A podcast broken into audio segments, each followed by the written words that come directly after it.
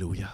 Gloire à Dieu. Que Dieu soit béni, que Dieu soit glorifié. Merci au Seigneur pour ce temps de louange, ce temps d'action de grâce, ce temps d'adoration que nous venons de passer. Merci aux chantres, aux musiciens. Dans exactement sept jours, l'une des fêtes les plus célébrées dans le monde va battre son plein. Et vous l'avez compris, je fais bien sûr mention de la fête de Noël. Justement à cet effet, aujourd'hui, ce matin, j'ai à cœur que nous puissions parler ensemble d'offrande. Alors pourquoi offrande?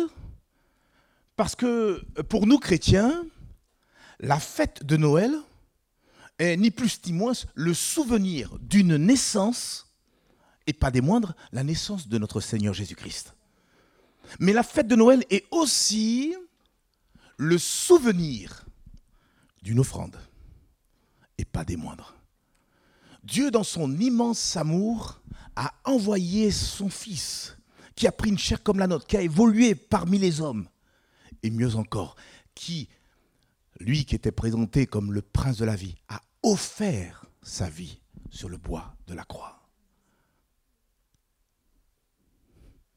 Et à ce sujet, ce matin, il y aurait beaucoup à dire.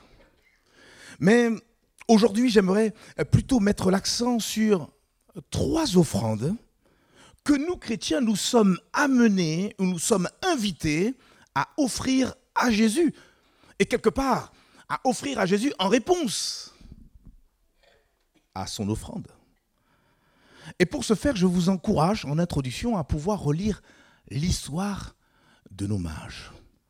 Vous savez, dans Matthieu chapitre 2, du verset 1 à 12, il est fait mention de mages. Alors on va découvrir ensemble leur histoire et certainement tirer quelques enseignements, quelques instructions spirituelles pour chacun d'entre nous, en tout cas pour tout ce qui peut s'appeler ici en ces lieux chrétiens. Alors Prenez avec moi le premier livre du Nouveau Testament, de la Nouvelle Alliance, Matthieu au chapitre 2, et à partir du verset 1 jusqu'au verset 12, nous, nous, lirons donc 13 versets qui vont certainement nous, nous instruire. On lit ensemble.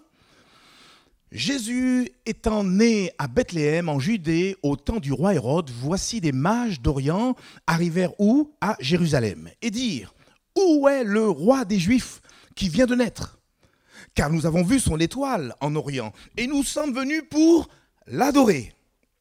Le roi Hérode, ayant appris cela, fut troublé, et tout Jérusalem avec lui. C'est alors qu'il assembla tous les principaux sacrificateurs et les scribes du peuple, et il s'informa auprès d'eux où devait naître le Christ. Et ils lui dirent, à Bethléem, en Judée, car voici ce qui a été écrit par le prophète. Et toi, Bethléem, terre de Juda, tu n'es certes pas la moindre entre les principales villes de Juda, car de toi sortira un chef qui pétera Israël, mon peuple. Alors Hérode fit appeler en secret les mages et s'enquit soigneusement auprès d'eux depuis combien de temps l'étoile brillait. Puis il les envoya à Bethléem en disant Allez, prenez des informations exactes sur le petit enfant. Et quand vous l'aurez faites-le moi savoir, afin que j'aille aussi moi-même l'adorer. Mhm. Après avoir entendu le roi, ils partirent. Et voici l'étoile qu'ils avaient vue en Orient marchait devant eux jusqu'à ce qu'étant arrivée au-dessus du lieu où était le petit enfant, elle s'arrêta. Et quand ils aperçurent l'étoile, ils furent saisis d'une très grande joie.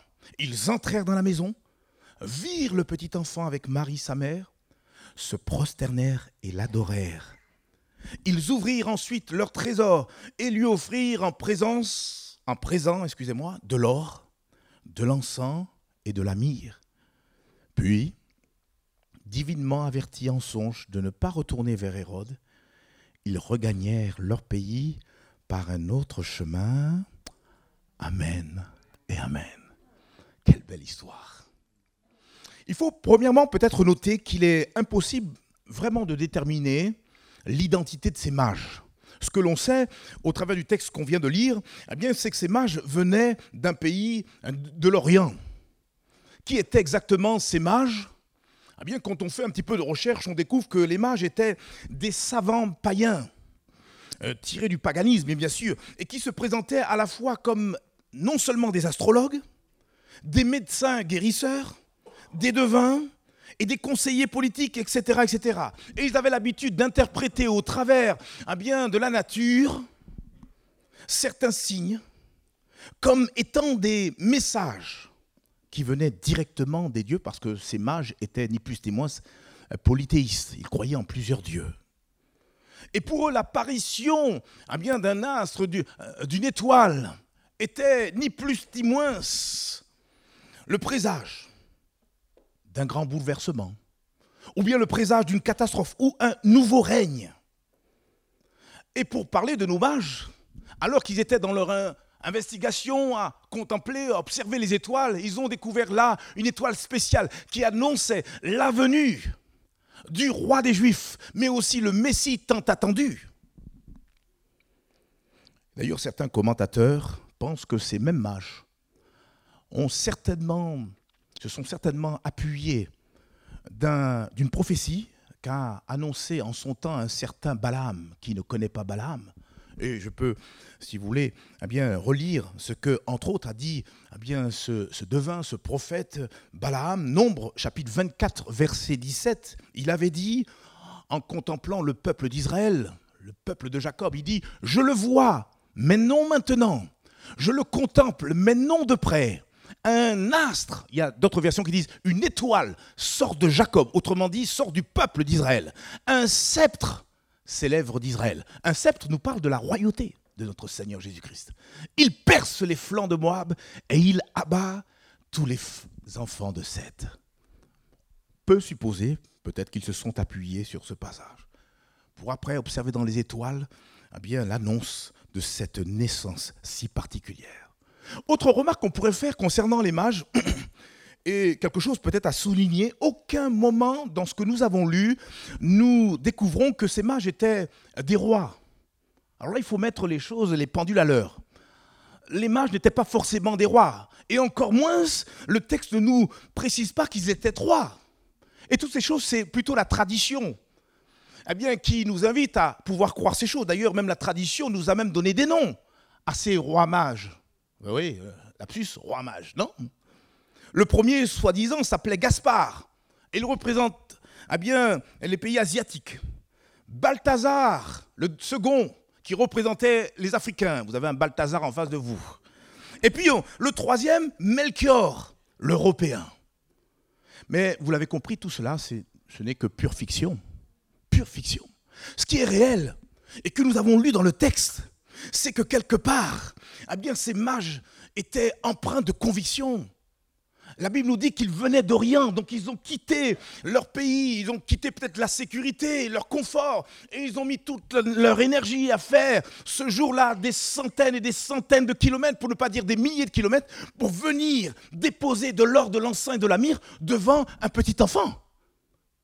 Excusez-moi, ce texte nous parle de la conviction de ces païens, de ces non-juifs. Quand les mages sont arrivés à destination. Vous le savez, ils sont entrés dans la maison et ils firent quelque chose d'extraordinaire et qui peut aussi nous enseigner ce matin. Regardez avec moi dans le texte que nous avons lu, le verset 11. Matthieu chapitre 2, verset 11. Ils arrivent, la Bible nous dit qu'ils ont un peu auparavant été saisis d'une très grande joie. Ils ont vu cette étoile s'arrêter. Comprenez que au travers eh de, ce texte, tout ne nous est pas pleinement expliqué, mais cet astre qu'ils suivaient était autre certainement qu'une étoile. Les étoiles ne se déplacent pas comme cela. Il y avait un signe miraculeux, il y avait la main de Dieu qui voulait conduire ces hommes venant de nulle part pour venir attester que Jésus-Christ, le Fils de Dieu, était bel et bien venu dans ce monde. Ils entrèrent dans la maison. Ils virent le petit enfant avec Marie sa mère. Qu'est-ce qu'ils firent? Ils se prosternèrent et l'adorèrent. Et puis en plus, ils ouvrirent ensuite leur trésor. Et qu'est-ce qu'ils firent? Ils lui offrirent en présent de l'or, de l'encens et de la myrrhe. Et je voulais justement placer devant nos yeux ce verset 11 parce qu'il doit attirer notre attention sur eh bien, le focus qui a été placé sur la personne de Jésus. Quand ils sont entrés dans la maison, ils virent d'abord le petit enfant. Alors ils le virent avec Marie. On n'a même pas fait mention ici de Joseph. Mais ils virent le petit enfant d'abord. et ils se prosternèrent et l'adorèrent. Elle, apostrophe, qui remplace ici la personne de Jésus et Jésus seul. Ils ouvrirent ensuite leur trésor et lui offrirent. Lui remplace qui? Jésus.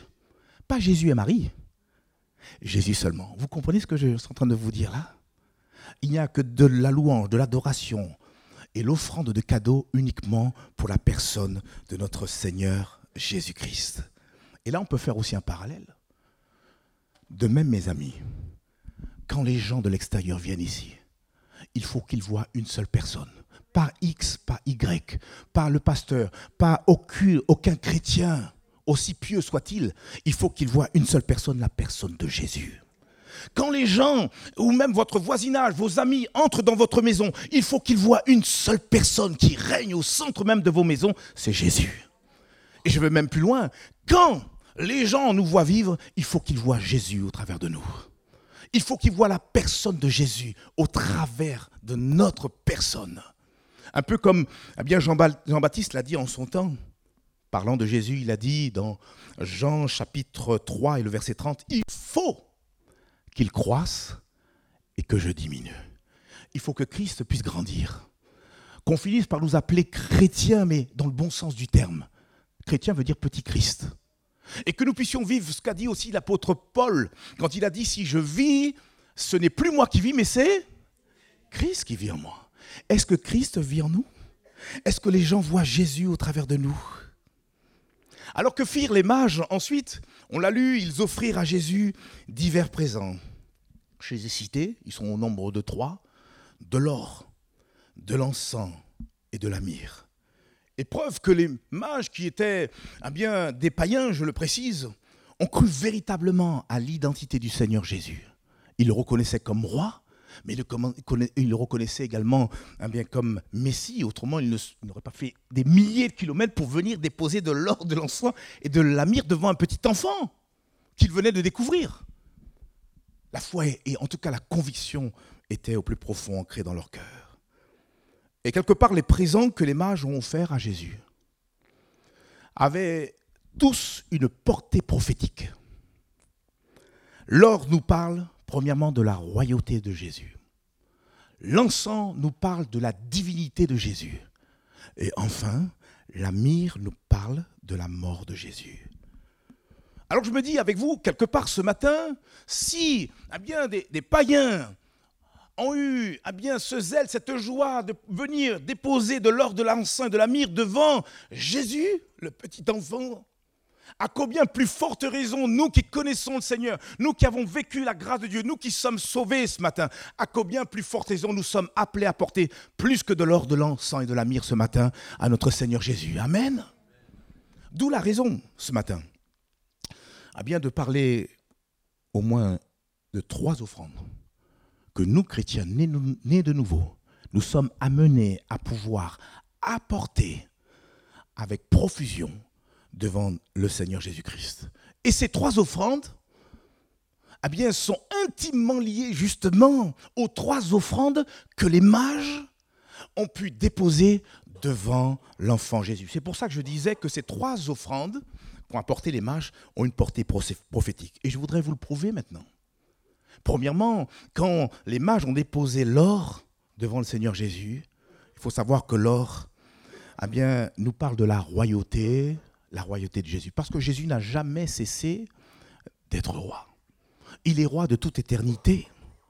Longtemps avant sa venue, quand on regarde dans l'Ancien Testament, beaucoup de prophètes ont annoncé la venue de ce roi.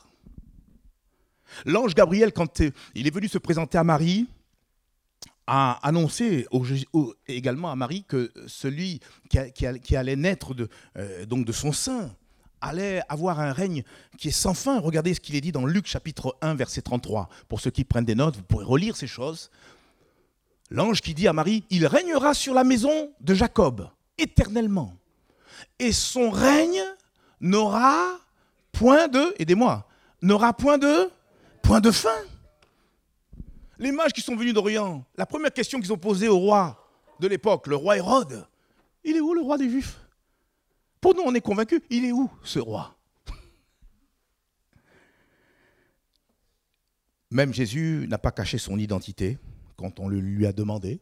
Par exemple, quand il est, venu devant le gouverneur euh, romain Ponce Pilate, ce dernier lui a dit Mais tu es vraiment roi? Jésus lui a dit Mais tu l'as dit, je suis roi. Il a rappelé que son royaume est dans le ciel. Même à Pierre, il lui a dit, mais ne crois-tu pas que je sois capable d'envoyer la douze légion d'anges pour venir me secourir? Il est véritablement roi. Et d'ailleurs, pour la petite histoire, vous n'êtes pas sans savoir que quand Jésus a été crucifié entre les deux brigands, il y a eu un écriteau dessus qui était fixé sur la croix. Et qu'est-ce qui est écrit dessus? Alors aidez-moi là. Roi des Juifs. Jésus de Nazareth roi des Juifs. Ça avait été écrit en hébreu, en grec et puis en araméen. Ponce Pilate avait à cœur que tout se sache que le roi des Juifs, ah bien, vous l'avez crucifié. Il y a certains euh, chefs religieux qui ont dit à Ponce Pilate, mais il ne faut pas mettre ça. Il hein. faut mettre plutôt, il a dit qu'il est roi des Juifs. Et Ponce Pilate, vous savez, sa réponse, il a dit, mais ce que j'ai écrit, je l'ai écrit.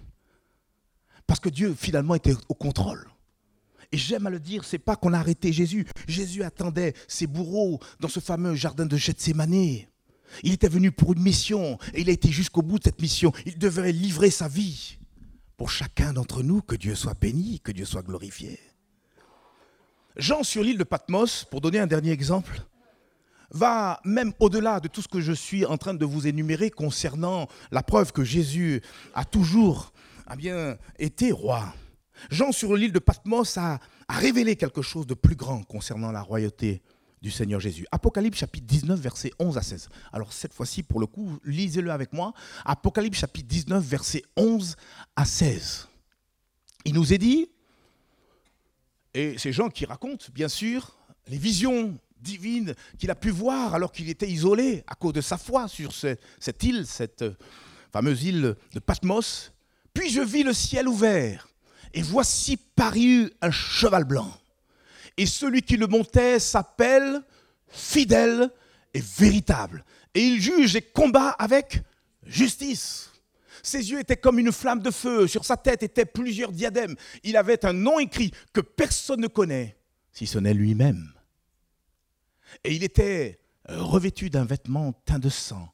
Son nom est la parole de Dieu. Tiens, tiens. Verset 14 les armées qui sont dans le ciel le suivaient sur des chevaux blancs, revêtus de fin lin blanc pur. Et de sa bouche sortait une épée aiguë pour frapper les nations. Il les pètera avec une verge de fer, et il, il foulera la cuve du vin de l'ardente colère du Dieu Tout-Puissant. Et voilà le verset 16 qui nous intéresse.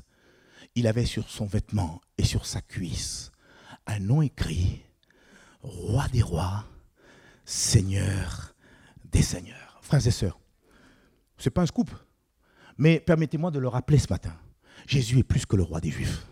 Jésus, c'est le roi des rois et le Seigneur des seigneurs.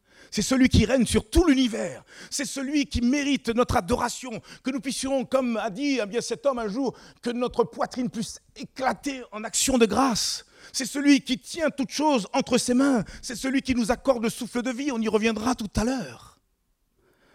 Et la question que nous pourrions nous poser, ah bien, ce matin, c'est est-ce que Jésus, lui le roi des rois et le Seigneur des seigneurs, est-ce que ce même Jésus, il règne sur notre cœur?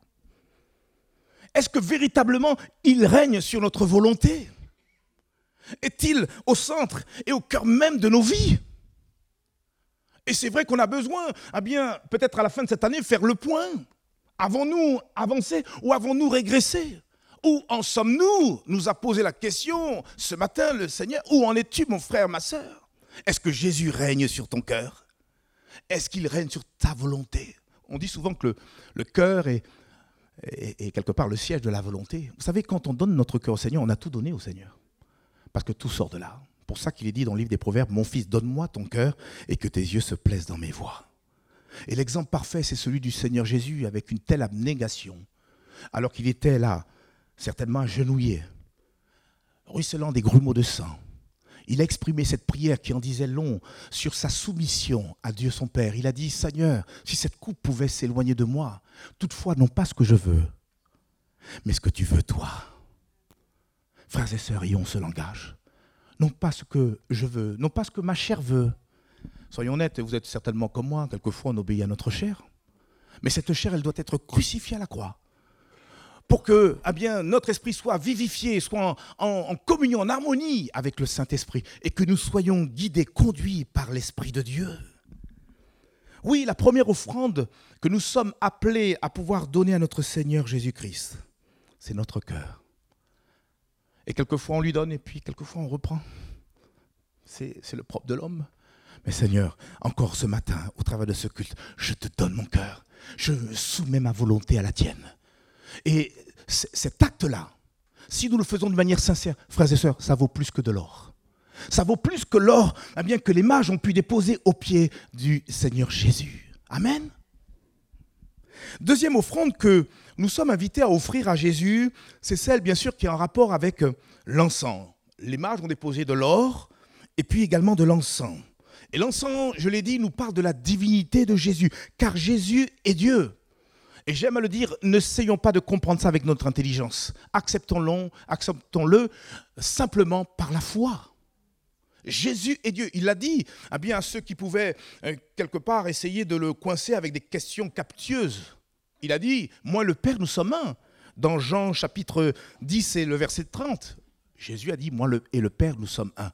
On aurait pu lire le verset suivant, le verset 31, où on voit les Juifs qui, à nouveau, vont ramasser des pierres pour essayer de le lapider à cause de ce qu'il venait de dire. Pourtant, il ne disait que la vérité. Jésus, le Fils, est un avec le Père. Il est Dieu. Et à cause de cela, eh bien, Jésus mérite que nous lui offrons encore ce matin la louange et l'adoration qui lui est due. Amen. Nous sommes venus pour Jésus. Il y a des mots, j'aime à le dire, que je réserve uniquement, exclusivement pour notre Seigneur Jésus-Christ. Le verbe adorer. Je n'adore pas le chocolat.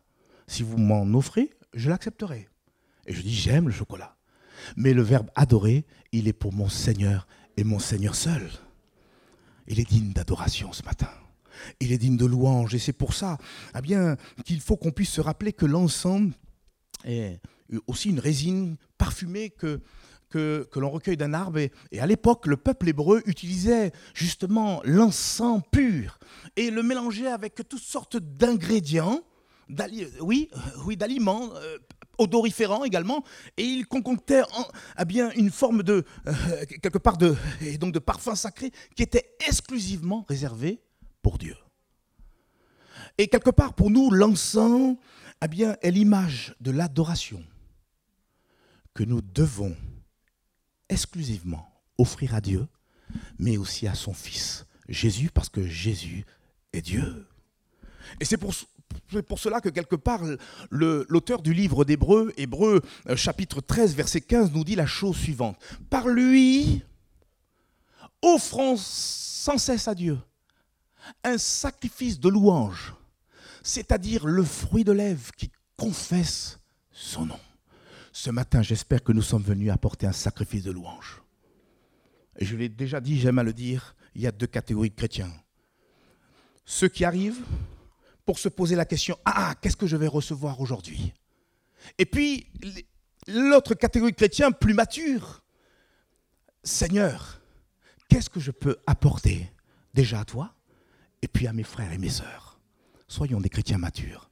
Ne venons jamais les mains vides devant le Seigneur. Si vous le reconnaissez comme roi, si vous le reconnaissez comme Dieu, apportons beaucoup de reconnaissance. La Bible nous parle d'un sacrifice de louange. C'est quoi un sacrifice de louange? C'est une expression qui nous parle et qui nous invite à pouvoir louer Dieu, le remercier, lui rendre grâce pour ses nombreux bienfaits, pour ses bontés, pour ce qu'il nous apporte, pour ce qu'il est, pour ce qu'il fait pour nous.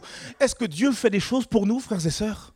Quand je fais un volte-face de toute cette année qui vient, qui va bientôt s'écouler, qu'est-ce que le Seigneur n'a pas fait? Il nous a gardés, il nous a protégés, même le souffle de vie que vous avez là, qui vous permet d'aller à droite, à gauche pour aller travailler, c'est Dieu qui vous l'accorde. Merci Seigneur pour le fait qu'on soit en bonne santé. Réjouissons-nous à bien de ce que nos noms soient inscrits dans le livre de vie. Ça, c'est un grand sujet. Quand on est quelquefois à dire, mais je ne sais pas quoi dire, mais remercie au moins le Seigneur pour le salut qu'il t'a donné. Parce qu'avec ce salut, tu fais toute la différence avec peut-être le commun des mortels qui ne connaissent pas le Seigneur. Nous sommes un peuple à part. Ça a été introduit au travers de la Sainte Seine. Un peuple acquis. Nous sommes un, bien, un peuple spécial. Dans le monde spirituel, les démons nous voient remplis d'une lumière qui les éblouisse et qui les effraie. Cette lumière, c'est Jésus au-dedans de nous. Christ en nous, l'espérance de la gloire. Quand nous venons à mourir, je sais qu'il y a plusieurs qui ont connu eh bien, cette période de deuil en fin d'année. Mais nous sommes consolés parce que les nôtres, ceux et celles qui ont fait la paix avec Dieu avant de mourir, eh bien, finalement, mourir, c'est finalement pour nous rejoindre le Seigneur. Nous avons tout gagné sur toute la ligne. Moi, je ne veux pas m'épuiser ou me fatiguer avec les choses de ce monde. Tu vas gagner ta vie. Tu vas peut-être avoir eh bien, des gains. Tu seras aisé. Tu auras une belle maison. Tu auras tout ce que tu veux. Et après, Jésus a dit que sert-il un homme de gagner le monde s'il perdait son âme? Ne nous trompons pas de combat. Jésus lui-même a dit travaillez à votre salut. Travaillez pas pour les choses qui périssent. Bien sûr, ne me faites pas dire ce que je n'ai pas dit. Il faut travailler pour gagner notre pain. Et Dieu met en garde les, paresseux. Mais à côté de ça, plus que jamais, travaillons pour l'œuvre de Dieu. Est-ce que vous savez que le simple fait d'offrir à Dieu eh un sacrifice de louange, c'est-à-dire de remercier Dieu pour tous ses bienfaits, eh bien ça nous permet de glorifier le Seigneur. Regardez ce qu'il est dit dans Psaume 50 et le verset 23. Psaume chapitre 50 et le verset 23. Celui qui offre pour sacrifice des actions de grâce, qu'est-ce qu'il fait? Il me glorifie. Il n'y a pas plus compliqué que ça. Alors le matin, quand tu te lèves, le simple fait, même si c'est intérieurement, dire Seigneur, merci pour cette journée que tu m'accordes, le souffle de vie que tu me donnes, c'est juste suffisant pour glorifier le Seigneur. Quand tu le fais toute la journée, quand tu parles avec le Seigneur, quand tu es en communion avec lui et que tu le bénis pour ce qu'il est, pour ce qu'il t'apporte, pour ce qu'il fait, même dans les moments d'épreuve, bénir Dieu, mais toutes ces choses glorifient le Seigneur, frères et sœurs. C'est pourquoi, ce matin, n'ayons de cesse d'offrir à Dieu un sacrifice de louange, tel l'encens qui monte jusqu'aux narines de Dieu, excusez-moi l'expression, et réjouit son cœur. Avez-vous entendu cet autre don spirituel qui parlait de ce parfum que le Seigneur répand sur nous, un parfum de grâce? Répondons favorablement à ce parfum de grâce, pour qu'en retour nous puissions à bien remercier Dieu. Seigneur, je suis peut-être même dans la tourmente, je suis dans la tempête, un peu comme les disciples, mais je te loue parce que tu es avec moi dans la barque. Et à un moment donné, le Seigneur, il se lève. Pierre, avec les autres disciples, à un moment donné, ont réveillé le Seigneur. Mais, allez, un cas extrême, il ne l'aurait pas fait. À un moment donné, le Seigneur ne ne les laisserait pas dans cette tempête. Parce que le Seigneur, il nous aime d'un amour éternel d'un amour insondable. Je voudrais terminer bien sûr avec cette troisième offrande que nous sommes invités à offrir à Jésus. C'est celle évidemment qui est en rapport avec la myrrhe. On a parlé de l'or, de l'encens et enfin de la myrrhe. Et la myrrhe est aussi une résine, une résine parfumée. Et à l'époque de Jésus, eh bien, euh, la myrrhe était utilisée pour embaumer le corps des morts. Et la myrrhe, évidemment, nous parle de la mort de Jésus. Jésus a donné sa vie sur la croix pour chacun d'entre nous. Et je bénissais le Seigneur quand le pain et le vin sont passés devant nous. Je veux dire, au cœur même de nos cultes, il y a un, divin repas. Pourquoi? Parce qu'un jour, on a laissé Jésus entrer dans la maison de notre cœur. Il a frappé à la porte et nous avons ouvert cette porte. Et Jésus a fait la promesse. Celui qui me laisse entrer, je souperai avec lui et lui avec moi. Et chaque fois que nous nous rassemblons, nous soupons avec le Seigneur au travers de ce pain et de ce vin qui est capable de nous fortifier, renouveler nos forces et nous donner à continuer la marche, fatigués mais poursuivant toujours. Ne regardez pas au nombre. Et j'aime à le dire souvent, peut-être pour nous donner à rester toujours en éveil. Combien j'aurais voulu que tous nous puissions partir quand Christ reviendra. Mais soyons honnêtes, ce ne sera pas la réalité. Jésus a dit qu'il laissera pousser l'ivraie et le grain et que nous soyons potentiellement eh bien, du grain devant le Seigneur. Réveille-toi, toi qui dors, et Christ t'éclairera. Soyons prêts, car Jésus-Christ revient. On a besoin, mon frère, un frère me le disait tout à l'heure, peut-être de nous attarder davantage sur le retour du Seigneur, qui va révéler ceux et celles qui appartiennent au Seigneur ceux qui ont quelque part littéralement donné leur vie au Seigneur. Parce que pour nous chrétiens, la mire nous parle aussi de l'offrande de notre vie. Mais cette offrande-là, et je le précise, Jésus désire qu'elle soit l'expression même de notre amour pour Dieu. Vous me connaissez Jamais je forcerai quelqu'un à faire un quelconque service s'il ne le veut pas. Et c'est pareil avec Dieu. Il ne forcera jamais. Et il mettra tout devant nous, comme une table. Il nous invitera même à manger. Mais si nous ne voulons pas manger, nous ne mangerons pas. Parce que le Seigneur veut, alléluia, que nous puissions offrir nos vies, notre énergie, nos talents, tout ce qu'il nous a au fait donné, mais volontairement, avec beaucoup d'amour. Regardez ce qu'il est dit dans Romains chapitre 12 et le verset 1. On en a bientôt terminé. Il nous est dit, je vous exhorte donc, frères sœurs, par les compassions de Dieu, à offrir vos corps comme un sacrifice vivant, saint, agréable à Dieu, ce qui sera de votre part un culte raisonnable. L'offrande de ma vie sera infiniment proportionnelle à l'amour que j'ai pour Dieu. C'est pour ça que Jean a dit autre part, 1 Jean 4, verset 19, pour nous, nous l'aimons parce qu'il nous a aimés le premier. Et c'est en mesure, eh c'est dans la mesure où nous comprenons l'amour de Dieu à notre égard que nous pourrons en retour aimer le Seigneur davantage, nous attacher à lui. Sans amour, frères et sœurs, nous ne finirons pas la course. Sans amour, nous n'attendrons pas pleinement, eh bien, comme il le faut, le retour du Seigneur. Alors je prie Dieu bien, pour que nous soyons animés de l'amour de Dieu. Un amour qui nous pousse à dire comme un certain Charles Stud. Qui connaît Charles Stud ici en ces lieux? Un homme de Dieu qui a écrit d'ailleurs passablement de livres, qui était aussi, me semble-t-il, à l'époque champion à bien de, de ce jeu-là, le cricket, je crois. Et cet homme, cet homme, à un moment donné, alors qu'il était fort riche, a tout laissé. Il a donné toute sa fortune.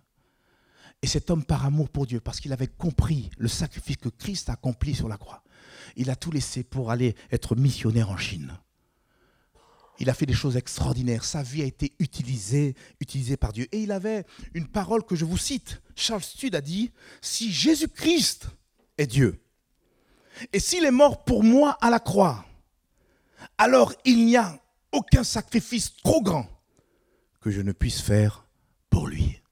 C'est tout ça, l'offrande, qui est en rapport avec la mire. Quand je vais donner de ma vie, de mon énergie, de mon temps au Seigneur. Je disais à l'entrée à certains frères que même en Afrique, des gens pour aller au culte, comme nous avons l'habitude de venir. Sauf que là-bas, c'est sous, des branchages. Je l'ai vécu. On s'asseyait sur des troncs d'arbres. Et il y avait un couple qui avait l'habitude de venir. Et quand ils venaient, ils devaient traverser une mare, une mare d'eau. Et ils avaient de l'eau jusque eh au niveau de la poitrine. Et ils se présentaient comme ça au culte. Et ils ne rataient pas le culte. Ils faisaient des dizaines et des dizaines de kilomètres il y a une notion de sacrifice et qui est une bonne odeur devant Dieu. Toutes ces choses sont notées. Toutes ces choses sont notées. Si Jésus-Christ est Dieu, et s'il est mort pour moi à la croix, alors il n'y a aucun sacrifice trop grand que je, ne, que je ne puisse faire pour lui. Que dire en conclusion? Les mages ont su avec beaucoup de joie offrir à Jésus de l'or, de l'encens et de la myrrhe et c'est extraordinaire, de la part de païens. Alors à combien plus forte raison le Seigneur Jésus attend que nous lui offrions plus que des offrandes, plus que les offrandes des mages? Pourquoi? Parce que Jésus nous a sauvés, parce que nous sommes le peuple de Dieu. Aussi, eh bien, le Seigneur mérite que nous lui offrions, parce qu'il est roi, l'offrande de notre cœur, parce qu'il est Dieu il mérite l'offrande de notre louange et de notre adoration. Réservez ce verbe adorer pour seul Dieu. Il est lui seul digne d'être loué, d'être adoré. Pas des hommes pieux, pas des femmes pieuses. Ne vous prosternez jamais devant des statues. Adorez le Dieu vivant et vrai, le Dieu unique qui a créé le ciel et la terre, celui qui s'appelle aussi le roi des rois et le Seigneur des seigneurs. Et enfin, que nous lui offrions tout notre être entier voilà le culte qui lui sera agréable. Ce matin, peut-être que vos poches sont vides, mais votre cœur est rempli de ce désir de s'offrir, de se placer sur l'autel. Seigneur, ma vie, elle t'est consacrée. C'est toi qui l'as rachetée et à un grand prix, le sang précieux de Jésus. Ma vie, elle t'appartient. Frères et sœurs, j'ai fait de nombreuses années eh bien, dans un travail séculier, dans un travail professionnel. Mais en comparaison, servir Dieu, mais quel honneur Et je reconnais que je ne fais pas assez. Je reconnais que j'ai besoin de faire des progrès. Frères et sœurs, travaillons au salut des âmes. Travaillons pour Dieu. Quel honneur quand nous dépensons du temps, de l'énergie pour notre Seigneur. Quand on ne connaissait pas le Seigneur, on était capable peut-être passer même toutes des nuits entières.